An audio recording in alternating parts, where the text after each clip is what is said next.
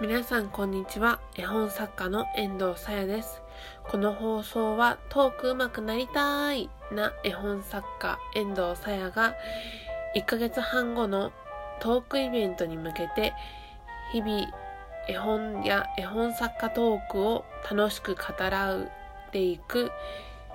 ゆるふわなラジオとなります。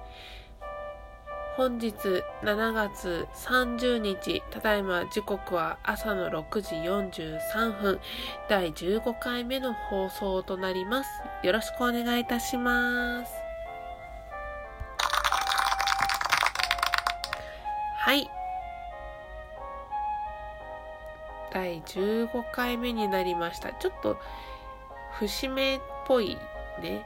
ということで、本日の放送は、今までの放送で、遠藤が、あ、これちょっと保留でとか、あ、これ次回に回しますとかって言って、ちょっと やらなかったプチ小話的なもの、総集編、イエーイはい。絵本トークじゃなくてすいません。はい。では、早速参りましょう。1個目。じゃじゃん。第2回の放送で言っていたラジオを撮った時の嬉しさとこっぱずかしさ半々の話。えー、これはですね、第1回の放送を撮り終わって、で、次の日第2回の収録をしたんですけれども、その第1回の放送を撮り終わった時に、えー、あまりに嬉しすぎて、近所を散歩しながら、自分のラジオを聞いたよっていう話だったんですけれども、もうね、自分の声が 外に出てラジオ聞くと聞こえないのなんのって、えー、っとね、普段私は音楽を聴きながらその辺近所を散歩したり出勤したり退勤したりしているんですけれどもなんか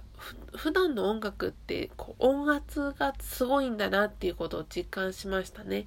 自分一人で音楽もなしに喋るとこんなにこんなに音圧が低くて自分声が声とか音とかが拾えない聞こえないものなんだなっていう新しい発見をししました。で、まあそれを分からずに配信してしまっているこっぱずかしさからなんか自分の話し方とかマイクを変えればうまく解決するんじゃないかしらと思って第2回第3回ぐらいからからこう話し方をの工夫をしたりマイクをちょっと変えたいですっていう話をしたりしたんですよね。で、今、あの、その後で新しく買ったピンマイクで収録をしているんですけれども、時々マイク拾いすぎちゃうんだよね。私の息の音とかが入ってしまっているので、まあ、まあ、それもね、生きてる人間ならではなのかなと思いつつ、もう少しこううまくいったらきちんと自分の声を収録して通勤中でも地下鉄の爆音に負けない、うん、失礼しました。負けないような収録をしたいですね。はい、次、えー、第7回の放送で言っていた自分の一番欲しいものということで、えっ、ー、と、お金が欲しいということと健康的な体が欲しいということはその第7回の放送で話したんですけれどもその他だと時間が欲しいことと仕事が欲しいことについてまあちょっと尻切れトンボみたいなことになったんですよね。えっ、とねこれはでもなんかそうじゃないです。時間欲しくないですか？皆さん。えっ、とね、時間はまあいくらあっても足らないんですよ。かといって寿命を伸ばしたいっていうかそういう問題じゃないんですよね。なんか今すぐこうこれをやりたいと思うででこれをなんか物事をやりたいと思った時にゆったりと取り組めるような余裕が欲しいということなんですよね。はい。まあ、それはね、ぼちぼちとこれからのキャリアを考えていく上で直面していくことなんだろうなと思って時間は作るものって私の尊敬する先輩も話してたんでねおいおいとやっていきたいと思います。仕事が欲しいことについてはもちろん絵本作家の仕事も欲しいんですけど遠藤その都内 OL の今勤めてる会社の転職を考えてまして実は。はい。転職活動中なので、まあ、仕事が欲しいというのをポロリと言ってしまったという回でしたね。はい。次。このね、ボタン、こじゃじゃんと拍手があるんですけど、じゃじゃんはこれね。で、拍手が、これ。これの放送、これ、放送じゃない。これがうるさかった回があるんですよね。確かその絵本、最近出版された絵本の特徴というか傾向参戦みたいな時の回だったと思うんですけど、第何回か忘れちゃった。それがなんかちょっとうるさいなと思ってどうしてだろうと思ったら、その iPhone でこの放送収録してるんですけど、iPhone の音量によって、この拍手とジャジャの音量が変動するみたいなんですよ。なので、ちょっと以降気をつけますという話です。はい。で、えっ、ー、と、大変その遅くなったのですが、トークイベントを最初仮決定してますよっていうお話をしたと思うんですね。初めての方にもね、あの、説明をいたしますと、9月の下旬に、その、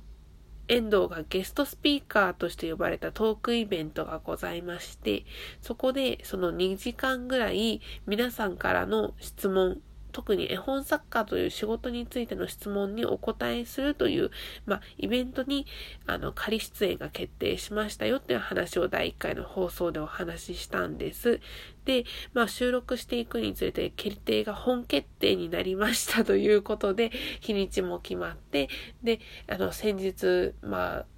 皆さんへのご紹介を差し上げるための、まあ、冊子というか、そうですね、プリントに載せるプロフィールも主催者側に送りましたよっていう話をしたんですね。はい、決定しております。もうきちんとね、明言しなかったから失礼しました。これからもラジオを楽しみながらトーク力を身につけて、で、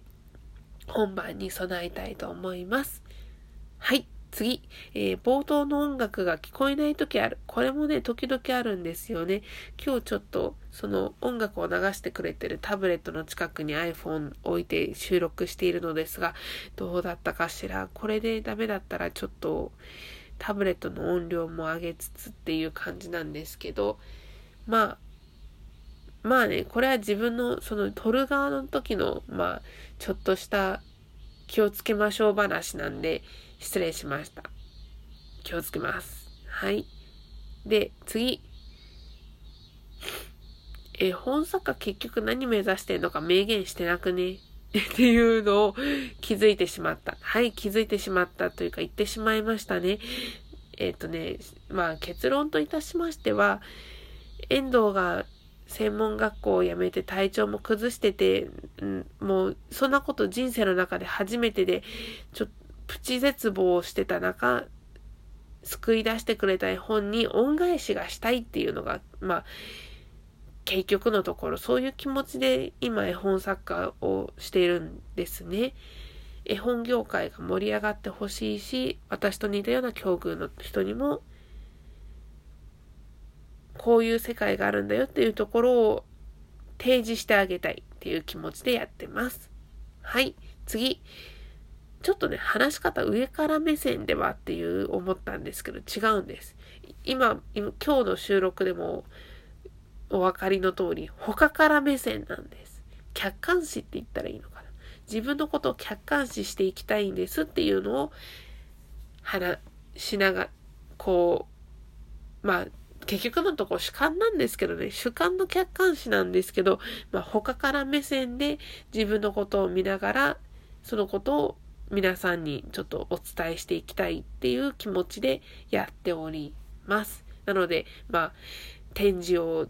すごい宣伝したり、他の絵本作家さんの作品を宣伝したりっていうのはそういうことなんです。はい。で、拍手しすぎっていうのは楽しいでしょって思いながらやってます。イェイ。はい。まあ、今日のところはこんなところでしょうか。ちょっと話しきれなかったけれど、自分が今までラジオを撮ってきて思った気づきみたいなのを皆さんにお伝えさせていただいた回でございました。ちょっと、もうちょっとわかりやすい説明、説明じゃないな、トークをしていけたらいいなということで、第16回明日以降のラジオでも活かしていけたらいいなと思います。はい。遠藤のツイッターや名馬ブログ、質問箱のリンクはこのラジオの概要欄に貼ってありますので、あわよくばそちらタップしていただいて、あるいはクリックしていただいて、遠藤の絵本作家としての活動などご覧いただけたら幸いです。あそして、よければフォローしてください。待ってます。質問、感想、激励、どしどし待ってます。お願いします。はい。遠藤もこれからオフィスレディに化けて出勤してまいります。皆様良い一日をお過ごしくださいませ。絵本作家の遠藤さやでした。ありがとうございました。